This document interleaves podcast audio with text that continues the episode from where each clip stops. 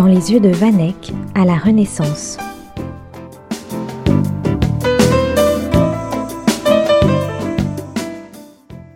Pour ce nouveau hors-série historique, je vous propose de me suivre sur les traces de Jan Vanek en Belgique, à Gand plus exactement, là où le peintre, au tout début du XVe siècle, honore une commande exceptionnelle, celle du retable de l'agneau mystique.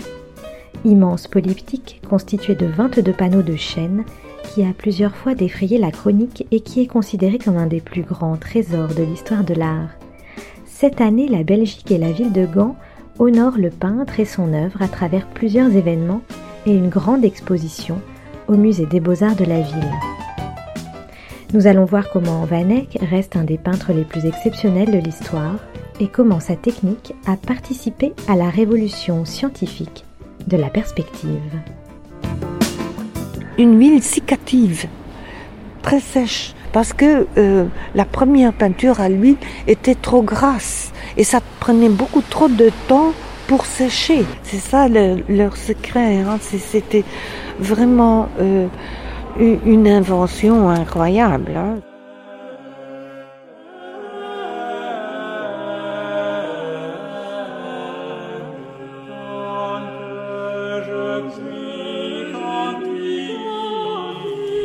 Gand, 1432. La petite cité belge s'endort doucement. Les bruits des voix et le roulis des charrettes s'estompent.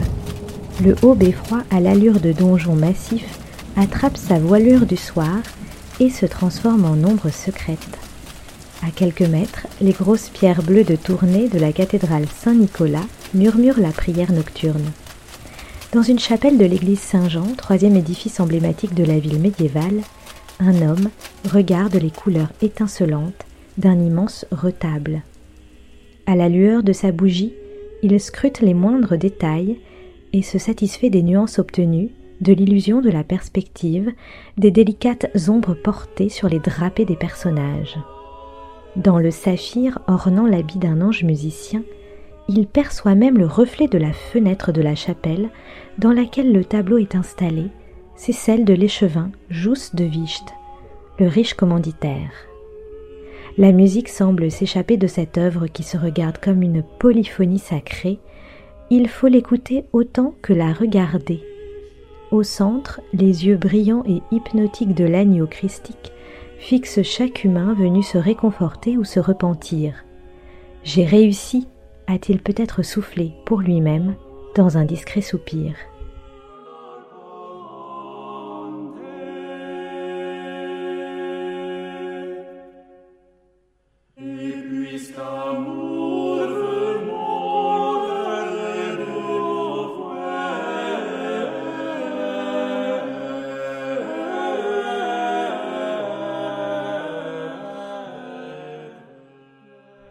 Ce moment-là, le peintre Jan van Eyck pense-t-il à son frère Hubert, mort en 1426, et à qui cette œuvre monumentale avait été commandée Songe-t-il que son aîné aurait été rempli de fierté à la vue du travail terminé, avec brio et minutie?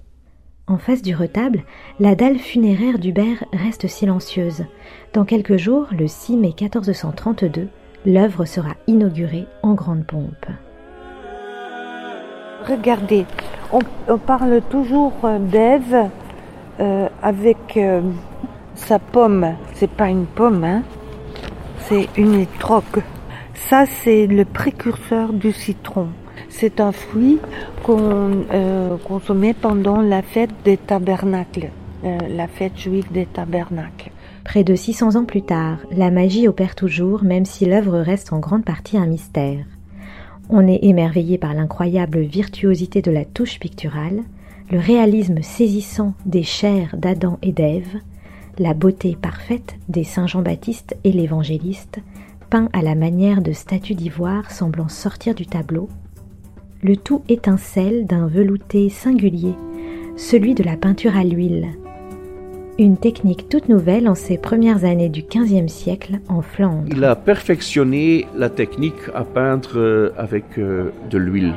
Il n'a pas l'inventé, comme va dire euh, Giorgio Vasari le, premier historien d'art italien 100 ans après sa mort. C'était une, légende qu'il avait inventé cette technique, mais il l'a améliorée beaucoup.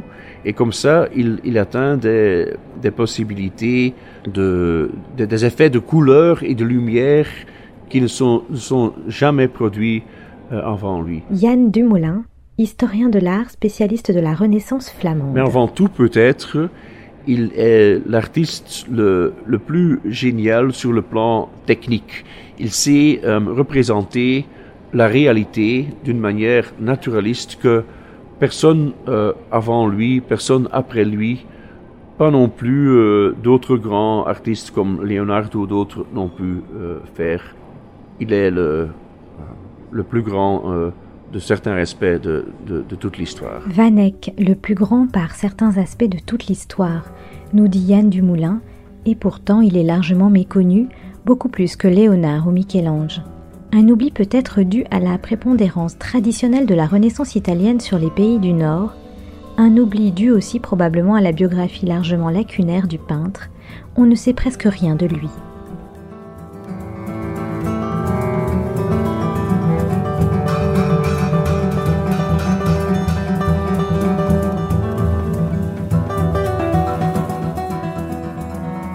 Cette idée que les soi-disant primitifs flamands, le mot même, euh, ont été de, moindre importance que la Renaissance italienne, date déjà du, du, 19e siècle. Donc, c'était les primitifs flamands parce que euh, c'était clair pour tout le monde qu'ils étaient brillants, mais ils n'avaient pas encore la perspective, l'harmonie euh, classique de, la, Renaissance. Et c'est une idée qui vit encore, surtout en France aussi, je pense. Euh, je pense que dans les pays du Nord, euh, Van Eyck euh, et, les autres primitifs flamands sont, sont plus appréciés en, général, mais c'est vrai que c'est un artiste qui est connu par les, vrais connaisseurs en premier lieu. Mais de notre point de vue, notre, je veux dire donc, de la Belgique et de la région flamande, il, il, est bien sûr un artiste canonisé, on peut dire. il représente le comble de notre euh, production euh, culturelle.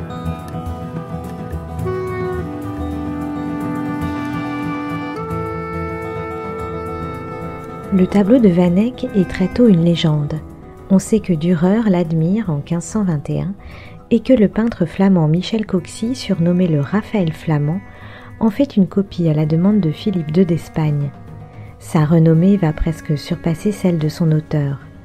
Plus tard, au XIXe siècle, ne dira-t-on pas que le poète Maurice Maeterlinck, originaire de Gand, ne se déplacera jamais sans avoir avec lui une petite copie de l'anneau mystique qu'il accrochait dans sa chambre? Assise dans la cathédrale Saint-Bavon de Gand, anciennement l'église Saint-Jean, la même donc où Vanek a peint et s'est peut-être assis lui aussi, à quelques mètres du retable, notre guide de la ville continue de nous conter quelques éléments de cette histoire. Euh, il y a eu une copie qu'on a peint ici dans la chapelle euh, en 1559. Ça a duré deux ans parce que Philippe II d'Espagne, le fils de Charles Quint, voulait amener l'agneau mystique en Espagne pour décorer sa chambre.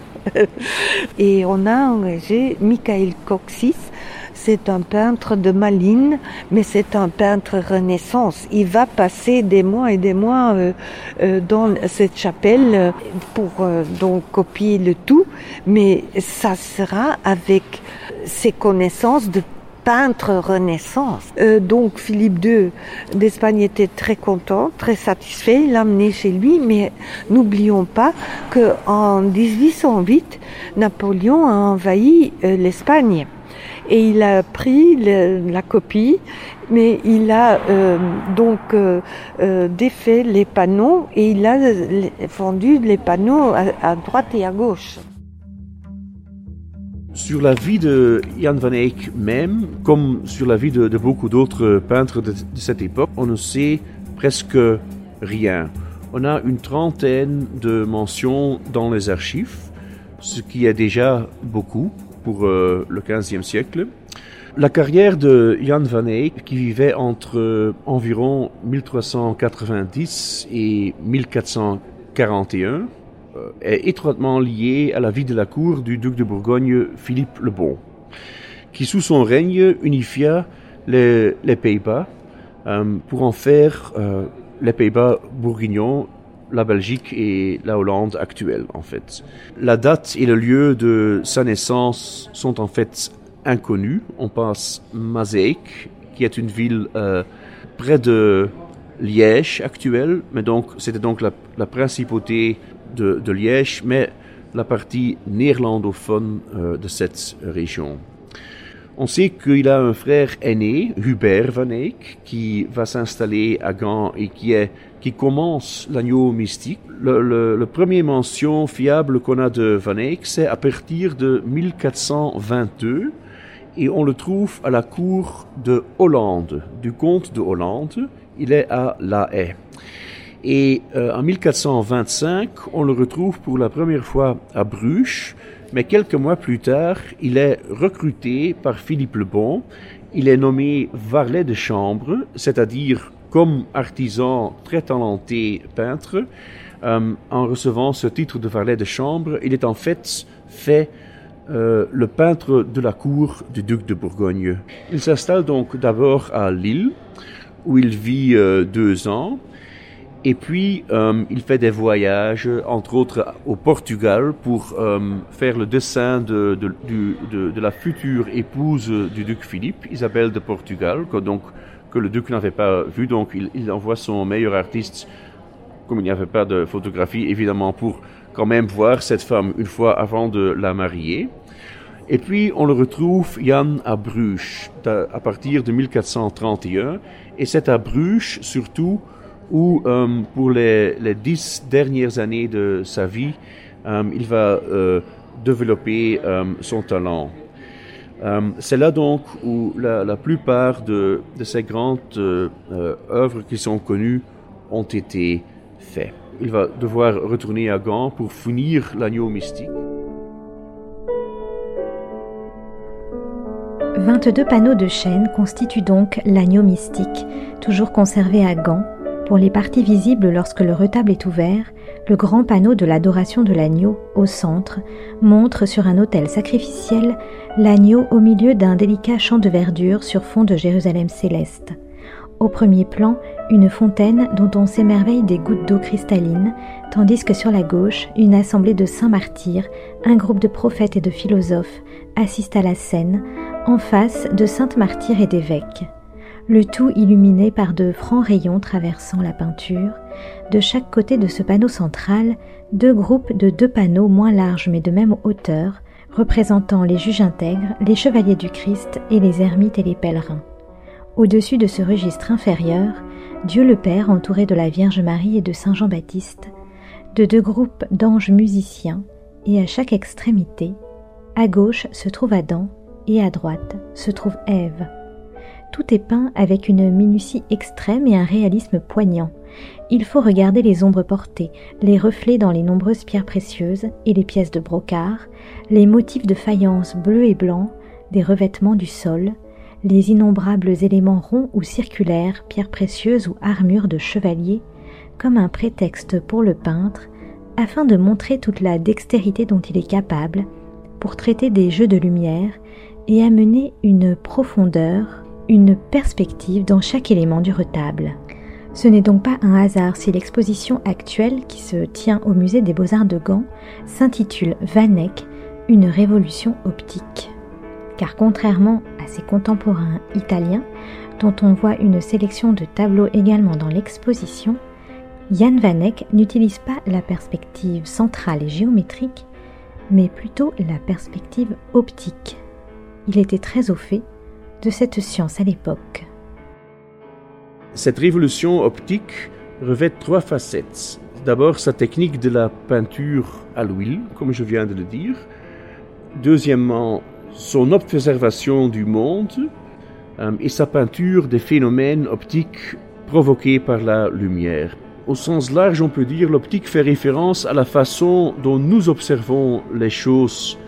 Et au sens étroit, il s'agit vraiment de l'optique, l'étude de l'action de, de la lumière. À l'époque de Vanek, Plusieurs traités scientifiques circulaient dans les cercles érudits, comme celui de la cour bourguignonne. Au vu de l'intérêt de Van Eyck pour l'action de la lumière dans l'espace, pour donner corps à la profondeur et aux formes, il semble plausible qu'il ait eu accès aux écrits du scientifique arabe Alazen, un des tout premiers à étudier la lumière et la perception de celle-ci par l'œil humain. Il réalise notamment une anatomie précise de l'œil. Plus simplement, il est le premier à comprendre que la lumière ne vient pas de l'œil, mais est produite par les objets pour ensuite entrer dans notre œil humain. C'est ce qu'il explique dans son traité d'optique, traduit en latin sous le nom de De Aspectibus, dans lequel il détaille les effets de réflexion, réfraction et diffraction de la lumière, en en détaillant les angles géométriques, notamment à l'aide de miroirs et de lentilles grossissantes. Un savoir particulièrement pertinent pour l'étude des œuvres de Van Eyck, où les ombres et les reflets semblent peints en respectant des angles de luminosité bien particuliers. Van Eyck n'est-il pas le peintre des époux Arnolfini, ce célèbre tableau dans lequel on voit un miroir? Il est également probable que Van Eyck ait lu les traités d'optique de l'anglais John Peckham, plus proche de lui, très apprécié à l'époque, et qui explique lui aussi les effets des ombres portées ou des déformations optiques dues à la lumière. De ce point de vue, Van Eyck semble avoir fait de ses peintures le manifeste de ce nouveau savoir. On a souvent dit, par exemple, quand on regarde le panneau central l'agneau mystique, qu'il n'y a pas un point de fuite. Et on trouvait que c'était archaïque par rapport à l'avancée des Italiens. Seulement, si vous euh, considérez la perspective euh, linéaire, euh, c'est une perspective qui est, qui est créée, c'est une illusion au fait. Hein. Et votre regard, quand vous regardez vers le point de fuite, par exemple ici, vous allez voir que, en effet, ça a l'air tout à fait correct. Mais notre regard ne s'arrête jamais. Donc votre regard bouge. Et quand on fait l'analyse des tableaux de Jean Van vous avez quelquefois une arête de poisson ou des points de fuite très rapprochés. Et il tenait compte de ce regard qui euh, mouvait dans le tableau. Hein, donc, par exemple, cette arête de poisson, il tenait compte de la vision binoculaire. Donc ça, ce n'est pas une façon archaïque, mais c'est plutôt du côté empirique. Il voyait bien que ce côté forcé hein, n'était pas très naturel. Hein. Donc ça, c'est pour différencier les deux écoles. C'est aussi bien sûr un pictor doctus, si vous voulez, un peintre érudit. Il maîtrise euh, euh, beaucoup de sciences, les artes, les arts libéraux de son temps. Il a lu Plinius, il, il, connaît la géométrie. Il n'utilise pas le, perspective comme le font les Italiens, euh, les Florentins de son temps, euh, Masaccio. Mais il, il, crée aussi une certaine profondeur euh, dans son art en utilisant la géométrie, mais pas la perspective linéaire. Mais ce qui est vrai, et ça devient aussi de plus en plus clair avec la restauration de l'agneau mystique, où on peut vraiment observer comment euh, euh, Van Eyck joue avec euh, la lumière et la couleur grâce à cette technique à l'huile fortement améliorée. Et c'est un exemple qui va inspirer des peintres partout en Europe. Donc les Italiens vont apprendre cette technique des Flamands. Et ce que, ce que dit Vasari, bon, ces Flamands, ils sont un peu rudes, paysans, mais, mais ça quand même, on, on en a appris dans l'exposition sont présentés les panneaux déjà restaurés du retable, ceux que l'on voit quand le retable est en position fermée. Le couple de commanditaires, agenouillés de trois quarts, Saint Jean l'Évangéliste et Saint Jean-Baptiste peints à la manière de belles et monumentales statues de marbre, une jolie vue de Gand depuis une fenêtre divisée par une colonne, une vue plus domestique d'une petite alcôve intérieure abritant un pichet en étain aux côtés d'un torchon peint lui aussi de trois quarts. Ces parties du retable exceptionnellement montrées dans l'exposition aux côtés des panneaux d'Adam et Ève qui eux n'ont pas encore fait l'objet d'être restaurés, sont un véritable événement, surtout qu'ils sont accompagnés d'une dizaine d'autres peintures de Van Eyck, dont certaines, si fragiles, n'avaient jamais quitté leur musée d'origine. On ne connaît qu'une vingtaine de tableaux de Van Eyck aujourd'hui. En voir autant réunis est donc exceptionnel. La visite de l'exposition donne lieu à de multiples interprétations et surtout des comparaisons entre peintures italiennes et peintures flamandes à cette époque. C'est en tout cas ce que l'exposition a voulu mettre en avant, avec, et c'est peut-être, dirons-nous de bonne guerre, une volonté non dissimulée et peut-être un peu provocatrice de montrer la supériorité de Van Eyck sur ses contemporains méditerranéens. Il faut reconnaître que cette première grande exposition sur le peintre flamand valait bien cette consécration. Suivons quelques pas d'une guide.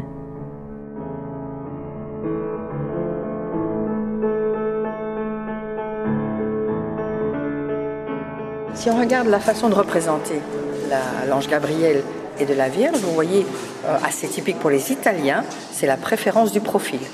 Hein, le profil qui permet d'idéaliser une figure. Alors si vous regardez la Vierge ou l'ange Gabriel chez Vanette, vous allez voir qu'ils sont tournés de trois quarts, hein, ce qui faisait déjà dans les portraits, parce que de trois quarts, vous ne pouvez plus tricher. Idéal contre réel. Ça, c'est aussi une très grande différence entre les Flamands et les Italiens. Hein, donc vous avez la concentration focale de la lumière à l'arrière du saphir. Donc la lumière peut pénétrer, c'est une pierre translucide. Tandis que les euh, petites perles, ce n'est pas translucide. Donc vous voyez que la lumière va euh, tournoyer hein, lorsqu'elle elle impacte la perle. Alors il y a énormément de perles sur euh, le, politique. Le réalisme chez Van Eyck, on ne peut pas être plus réaliste que Van Eyck. Mais ce n'est pas seulement ça. Quand, Van Eyck peint une matière, même si c'est il peint aussi la, création de, Dieu. Il peint la matière avec sa brillance parce que c'est le monde que... Il y a toujours, toujours cet aspect religieux, c'est la création. Il est serviteur euh, de son œuvre, euh, de l'œuvre divine, si vous voulez. C'est pas seulement pour euh, montrer le, prestige de ces gens-là, c'est un programme théologique en même temps.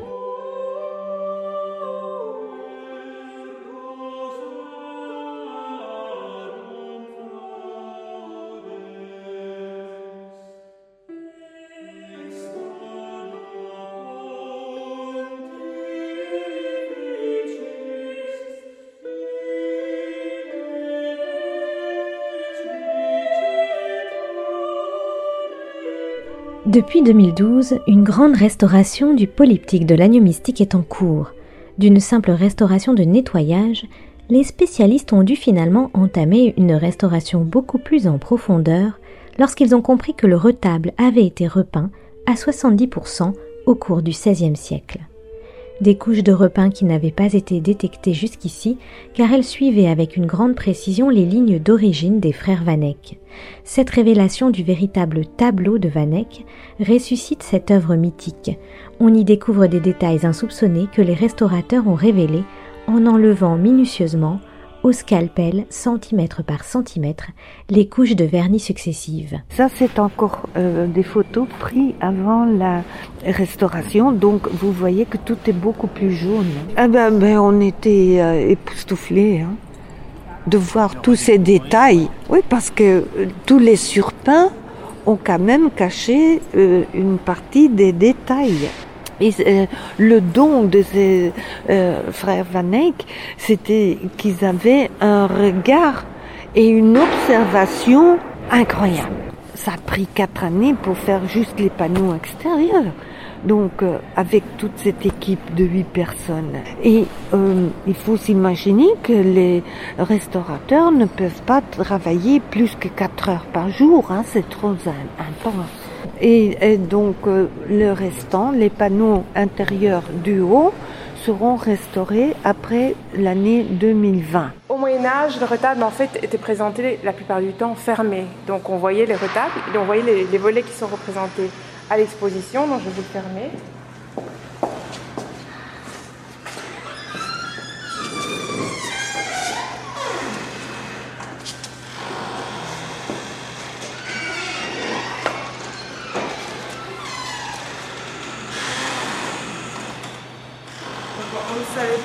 En général, il était fermé de cette manière, euh, comme c'était le cas de la plupart des, politiques, des triptyques euh, de cette époque-là, pour protéger en fait les peintures intérieures qui étaient euh, beaucoup plus précieuses.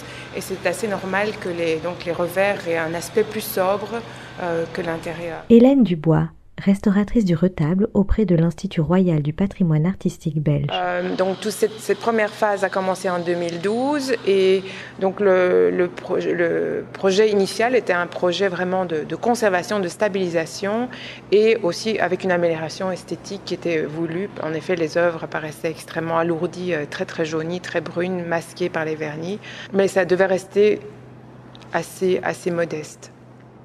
Et euh, au cours du, après le dévernissage, en fait, euh, le vernis masquait la, texture de la peinture, masquait toutes les craquelures. Et alors, au cours du dévernissage, on s'est rendu compte qu'en fait, on ne faisait pas face à la couche picturale de Van Eyck, mais à une couche picturale qui avait été surpeinte très très tôt dans l'histoire matérielle de l'œuvre. Mais à ce moment-là, on ne savait pas exactement à quelle date. La raison pour laquelle ceci n'avait pas été vu par le passé, c'est que les surpeints sont très bien faits. D'ailleurs, on toujours on n'a jamais envisagé que ça puisse être possible. aussi d'envisager qu'on surpeigne l'agneau mystique, c'est apparaît tout à fait impossible mentalement. Les, les surpeints, en fait, euh, suivent les contours assez soigneusement et imitent sans arriver au même raffinement, la technique de Van Eyck, euh, mais simplifie les plis, les rendent plus, organiques, les rendent plus naturels que en fait l'œuvre de, l'œuvre originale où on a une tension, un certain niveau d'abstraction qui a été gommé euh, par, les, par. Et suite à des examens complémentaires avec l'université de Gand, l'université d'Anvers et toutes sortes d'applications de, techniques euh, non invasives, des analyses de pigments aussi à l'institut, on s'est rendu compte en fait que 70% de la surface était surpeinte avec une couche euh, picturale très soignée qui utilisait des pigments de grande qualité et euh, ce surpeint était appliqué en fait pas directement sur l'original, mais sur plusieurs couches de vernis. Ce qui voulait dire que l'agneau mystique avait été restauré plusieurs fois, reverni plusieurs fois avant d'avoir été surpeint de cette manière. Et dû à la présence de ces vernis très épais, on a pu mettre au point une technique de dégagement de l'original euh, qui était protégée en fait par ces vernis intermédiaires. Euh, au fur et à mesure de, de l'étude, on s'est aussi rendu compte finalement que les surpeints étaient antérieurs à la copie réalisée par Philippe II par le peintre Michel Coxy, une copie qui date de 1557 dont il existe, dont justement certains des panneaux sont présentés dans l'exposition, et donc ce qui permettait de dater euh, cette campagne avant la copie, 1557, donc avant le milieu du XVIe siècle. Maintenant, cette décision n'est pas du tout évidente. Au niveau éthique, est-ce qu'on peut se permettre d'enlever un surpeint si ancien qui fait vraiment partie de, l'histoire matérielle de l'œuvre? C'est une question qui ne va pas de soi. On ne va pas à la recherche dogmatique de l'original. Ça n'en est jamais question. Euh, mais dans ce cas-ci, euh, l'original était tellement extraordinaire de qualité, tellement unique aussi au niveau de la création et tellement important dans l'histoire euh, euh, de l'art européen que les experts ont vraiment conseillé de faire euh, ce dégagement qui, comme je le disais, était techniquement possible. Depuis huit ans, le visiteur du musée peut donc suivre, derrière une vitre, la restauration du polyptyque. Sur un tel chef-d'œuvre, les regards se braquent pour fixer le visage restauré de l'agneau qui a perdu son aspect grossier au profit de deux yeux hypnotiques au regard christique. On est face à la touche originale des frères Vanek, révélée ici dans un parfait état, celle-là même qui avait déjà été masquée au XVIe siècle. Ici, c'est restauré et on voit que ce sont des yeux humains, ce sont les yeux du Christ, c'est le Christ qui vous regarde. Donc, alors, euh, l'agneau euh, été transformé au XVIe siècle. On, mis une tête plus large, des yeux latéraux, comme, comme dans un agneau euh, correct, et des oreilles beaucoup plus grandes, perchées plus haut sur le crâne. L'agneau équien a des yeux placés frontalement, comme dans un crâne humain, et des oreilles plus basses, comme dans un crâne humain également. Alors, au XVIe siècle, quand on a changé la tête, on a aussi repeint, on a surpeint l'herbe autour de l'agneau et on a caché les petites oreilles originales. Alors en 1951, au cours d'une restauration, euh, à l'époque aussi très importante, après la guerre, on a dégagé les surpeints autour de l'agneau et donc on a dégagé les petites oreilles originales, mais on a laissé les oreilles ajoutées. Et donc euh, depuis 1951, l'agneau avait quatre oreilles. Mais tout le monde s'y était habitué.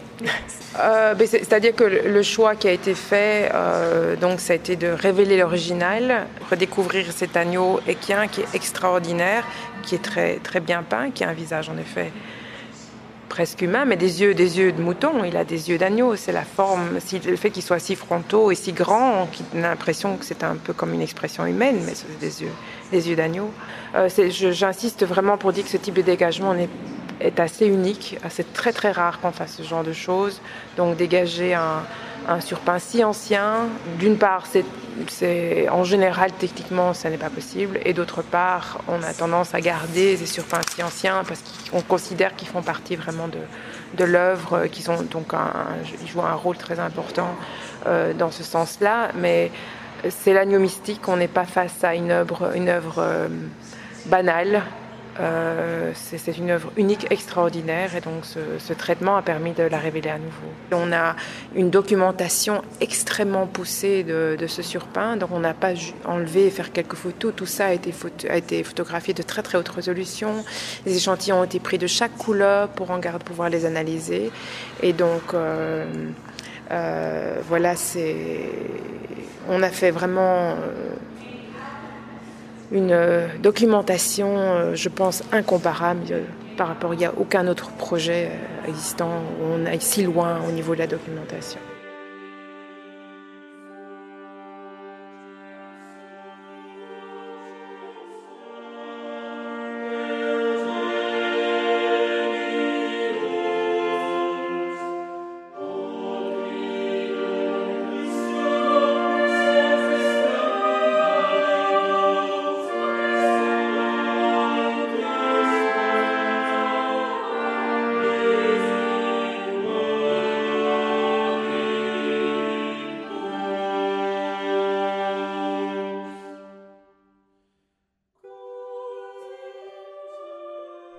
L'histoire de l'agneau mystique est rocambolesque, le tableau le plus volé de l'histoire, disent même certains passionnés de l'affaire.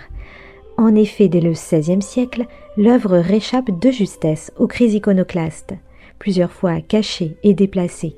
Il se verra ensuite en partie divisé lorsque les Français emmènent le panneau central pour l'exposer au Louvre au moment de la Révolution sans aucune autorisation.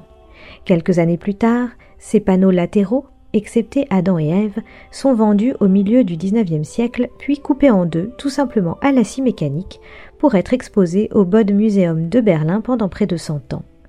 En 1934, le panneau des juges intègres est volé et il ne sera jamais retrouvé. D'ailleurs, à Gand, encore aujourd'hui, poser la question aux habitants, on cherche toujours ce panneau manquant, au point de creuser la ville régulièrement en plusieurs endroits.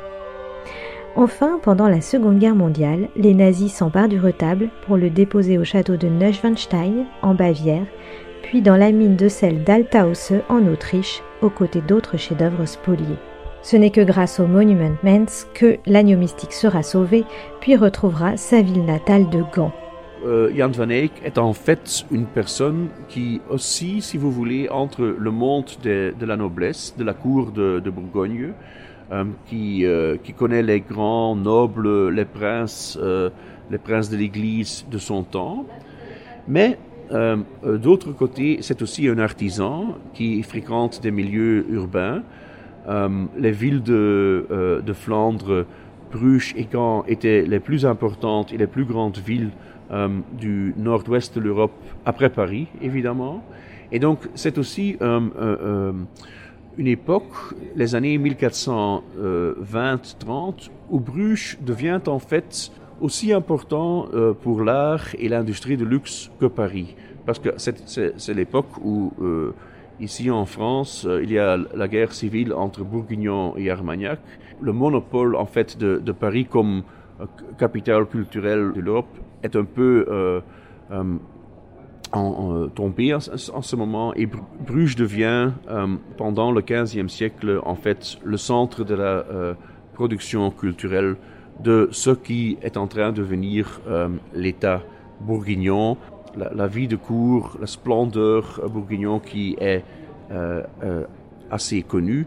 Et dont Jan, comme peintre de cour, joue aussi un grand rôle en décorant euh, les, résidences de, Philippe le Bon, mais ce sont des, œuvres qui ne sont pas conservées. On a de Jan van Eyck seulement ses œuvres religieuses, de petits panneaux et des portraits qu'il a fait. donc, on, savait déjà un peu où était sa, maison, mais donc maintenant on a fait un, examen du quartier de, Jan van Eyck et il vit en fait dans Bruges est euh, la ville la plus commerçante euh, de l'Europe du Nord-Ouest, donc euh, le grand marché international qui liait le monde méditerranéen et le monde de, du, mer du Nord. Jan van Eyck vivait dans ce quartier vraiment de, commerce, entouré par des, par des banquiers, des financiers de Luc ou de, ou, Gênes. Il travaille aussi pour des marchands italiens, bien sûr, et même qu'il il, n'a pas été en Italie lui-même, mais il avait des clients italiens qui sont aussi dans cette rue. Il y a des, auberges où les, marchands étrangers euh, vivent. Donc, c'est vraiment le cœur euh, de, de, Bruges, le quartier riche. Euh, ce n'est pas surprenant en soi qu'un artiste comme Van Eyck s'établit exactement là-bas. Van Eyck was here. C'est le nom donné à l'année Van Eyck par la Belgique qui célèbre depuis trois ans ses grands peintres dans le cadre du programme Flemish Master. Si la restauration de l'agneau mystique et l'exposition du musée des beaux-arts en sont les points d'orgue, plusieurs autres événements ont lieu tout au long de l'année 2020, comme une exposition au musée du design pour célébrer les couleurs de Van Eyck. Plusieurs restaurants de la ville vont aussi retrouver le mode de vie et la façon de se nourrir du Moyen Âge. Donc bonjour, je suis Oli Culinaire, chef du restaurant public à Gand. En fait, Gand pour l'instant, c'est euh, euh, une ville assez dynamique. Mais en fait, ça a toujours été comme ça aussi dans le temps de Van Eyck. Tous les jours, de quoi fêter, de manger et de boire. Et maintenant, on commence à découvrir tout ce qui tout, ce qui s'est passé en fait. Euh, donc c'est une période vraiment intéressante pour nous. Avec euh, l'histoire d'avant, on, peut faire des, choses euh, aujourd'hui. En fait, il y a plein d'ingrédients que dans le temps on utilisait et maintenant qu'on utilise encore toujours. Il y, en a beaucoup qui, étaient vraiment médicinales que maintenant on commence à utiliser dans la cuisine. on voit la nouvelle cuisine que que, les jeunes se, dirigent vraiment vers la région, la région, la saison. Ce qu'on a fait en fait, c'est euh, avec tous les, tableaux de Van Eyck, où on a demandé à des spécialistes, ils ont regardé tous les tableaux, ils ont tout sorti, tout ce qu'il y avait à manger. Donc, euh, les plantes qu'il y avait à manger, les produits, mais ils ont aussi regardé euh, comment on mangeait dans, ce temps-là. Les restaurateurs, les cafés, fromagers, les brasseurs, et avec toute cette information info d'avant, on fait de toutes nouvelles choses aujourd'hui.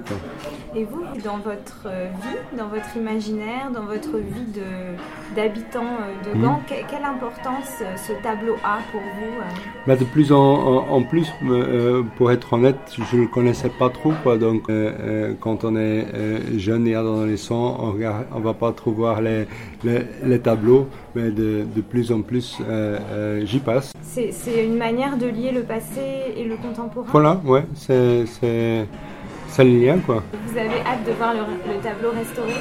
Oh oui, ouais, ouais, ouais, qui a son originaire dans, dans, le temps, quoi.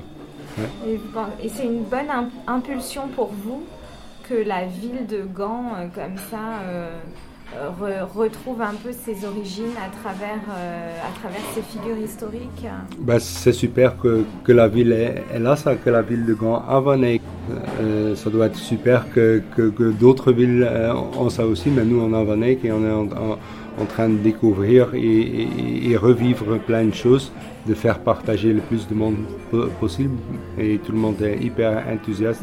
Et comme je disais, c'est vraiment dynamique, ça, c'est un mouvement qui se, devient de plus en plus grand. Quoi. En un mot, euh, on mangeait plus sain avant ou pas? Ouais, je pense bien, ouais. Ouais, ouais, ouais, clair. Bon, bah maintenant, il n'y a plus qu'à manger, alors je crois que je vais, je vais, rester ici, je vais goûter un peu. D'accord, un grand plaisir. Merci beaucoup. Voilà. Le grand peintre n'a pas fini de nous fasciner et d'inspirer notamment la musique. Sur le retable de l'agneau mystique, dans sa position ouverte, les panneaux qui encadrent Dieu le Père, la Vierge et Saint Jean-Baptiste représentent à gauche des anges qui chantent et à droite des anges musiciens. Revêtus de magnifiques robes de brocart, Il présente des postures et des expressions du visage si précises que les spécialistes ont pu analyser quelles sortes de notes de musique s'échappaient de leur bouche. Regardez leurs fins cheveux blonds bouclés ornés de diadèmes de pierres précieuses, le détail dans la représentation des instruments de musique, la harpe, la viole et le grand orgue qui occupe les trois quarts de la composition du panneau de droite. Là encore, Van Eyck montre ses connaissances dans l'évolution technique et stylistique de son temps, celle des instruments de musique. Cet orgue est si impressionnant que des musiciens actuels ont pu le réaliser à nouveau sur le modèle de celui de l'agneau mystique.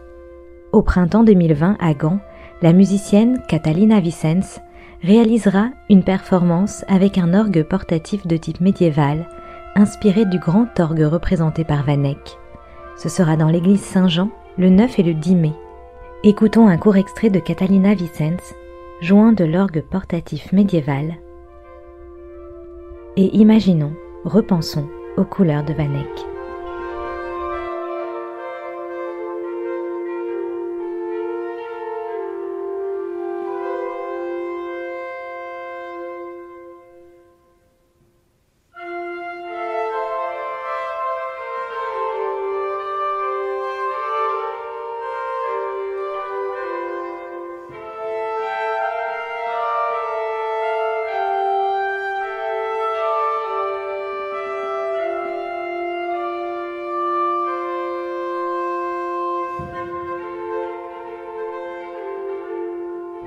s'agit de, euh, de la musique euh, médiévale et on a besoin d'une euh, illustration, on utilise toujours ces deux anges musiciens, même quand ils n'ont rien à faire avec euh, le sujet.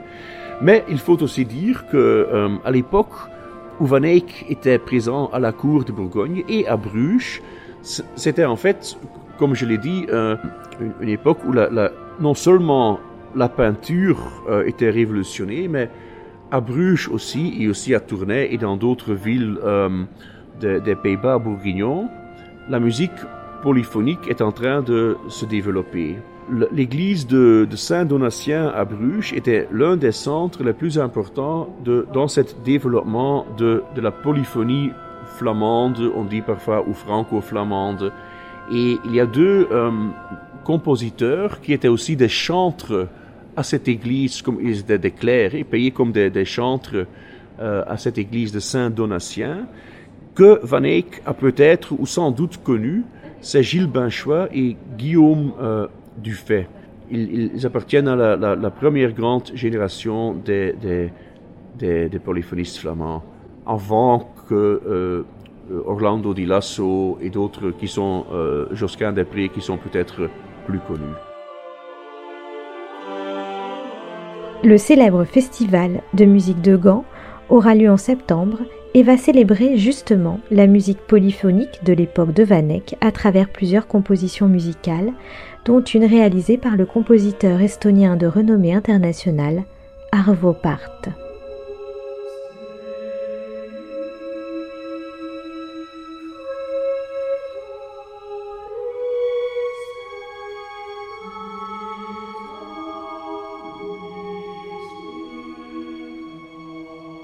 La, composition de cette polyptyque de l'agneau mystique est exceptionnelle et jusqu'à présent euh, aussi pour euh, beaucoup de spécialistes et pour, pour tout le monde incompréhensible. Il y a tant de théories euh, sur le programme théologique, sur c'est c'est énormément compliqué et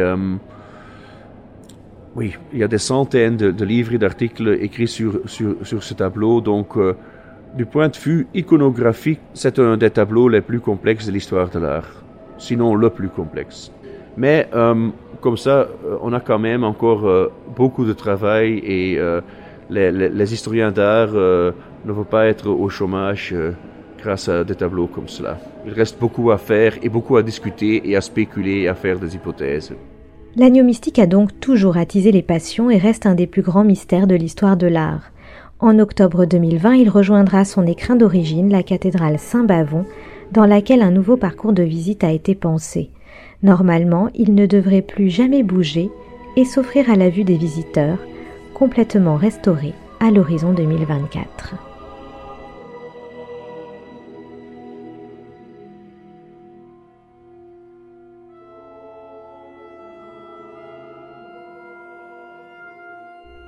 Dans les yeux de Vanek, l'agneau mystique restauré, un documentaire historique sonore de Julie Chaise-Martin, réalisé en partenariat avec Visit Flanders. Vous avez pu entendre lors de cette émission des extraits musicaux, extraits de Chopin, prélude en ré majeur, extraits de Gilles de Binche et de Guillaume Dufay, extraits de jazz de l'artiste Jean-Marc Foltz, extrait d'Arvo Part, Berliner Messe numéro 7, extrait de Catalina Vitens à l'orgue portatif médiéval. Toute l'année Vanek célèbre donc le grand peintre à Gand avec l'exposition Vanek Une révolution optique à voir jusqu'au 30 avril 2020 au musée des beaux-arts de Gand. Également une exposition au musée du design Kleurreich les couleurs de Vanek dans le design jusqu'au 6 septembre 2020. Enfin Lights on Vanek du 28 mars au 1er novembre 2020 en l'église Saint-Nicolas la perspective et la géométrie dans les œuvres de Vanek, une exposition à voir du 21 mars au 31 décembre 2020 au musée de l'Université de Gand. Facing Vanek, The Miracles of the Details, du 24 septembre au 10 janvier 2020 au Palais des Beaux-Arts, Beaux-Arts, à Bruxelles.